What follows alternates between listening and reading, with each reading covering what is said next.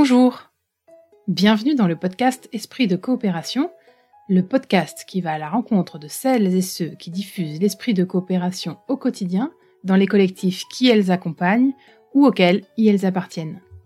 Je me présente, je suis Claire Giraudet. Et je ne sais pas pour vous, mais moi, j'ai toujours détesté les conflits, les tensions, la compétition et les rapports de force entre les êtres humains. L'idée de ce podcast a germé petit à petit au milieu de la crise sanitaire. J'ai vu de semaine en semaine, avec euh, beaucoup de tristesse et d'incompréhension, de plus en plus de personnes autour de moi s'opposer violemment autour de ce qu'il était bon ou non de faire, échanger de manière vive sur les notions de liberté, de choix, d'obligation, de bien commun et de droit individuel. Au même moment, je suivais mes premiers modules de formation à la CNV. Communication non violente, processus de communication interpersonnelle imaginé et enseigné par Marshall Rosenberg pour éviter les conflits ou les résoudre. En lisant ces nombreux livres, et quelques autres sur le sujet de la non-violence, m'est apparue une évidence.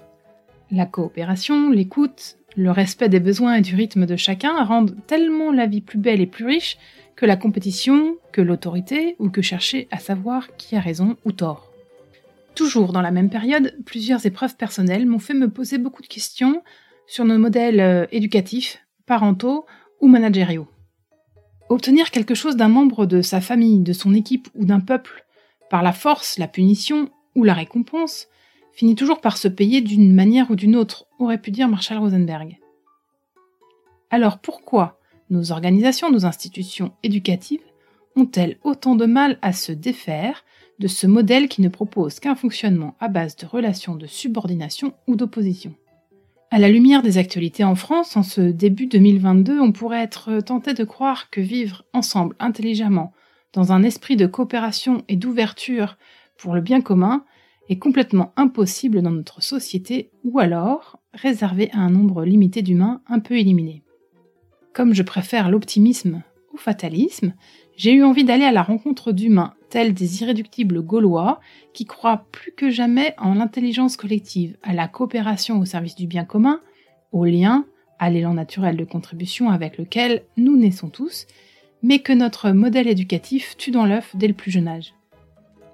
Tous à leur manière, dans leur discipline, dans leur entreprise, auprès de leurs clients, par leurs actions, parlent de coopération et de vivre ensemble. Grâce à leurs récits et leur expérience, j'espère que nous aurons envie à notre tour d'insuffler un esprit de coopération autour de nous.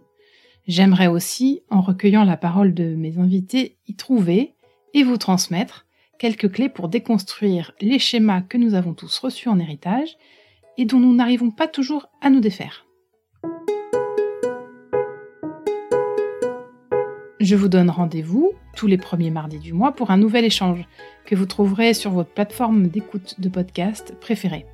Et si vous voulez être sûr de n'en louper aucun, abonnez-vous. À bientôt dans Esprit de coopération. Et en attendant, prenez soin de vous.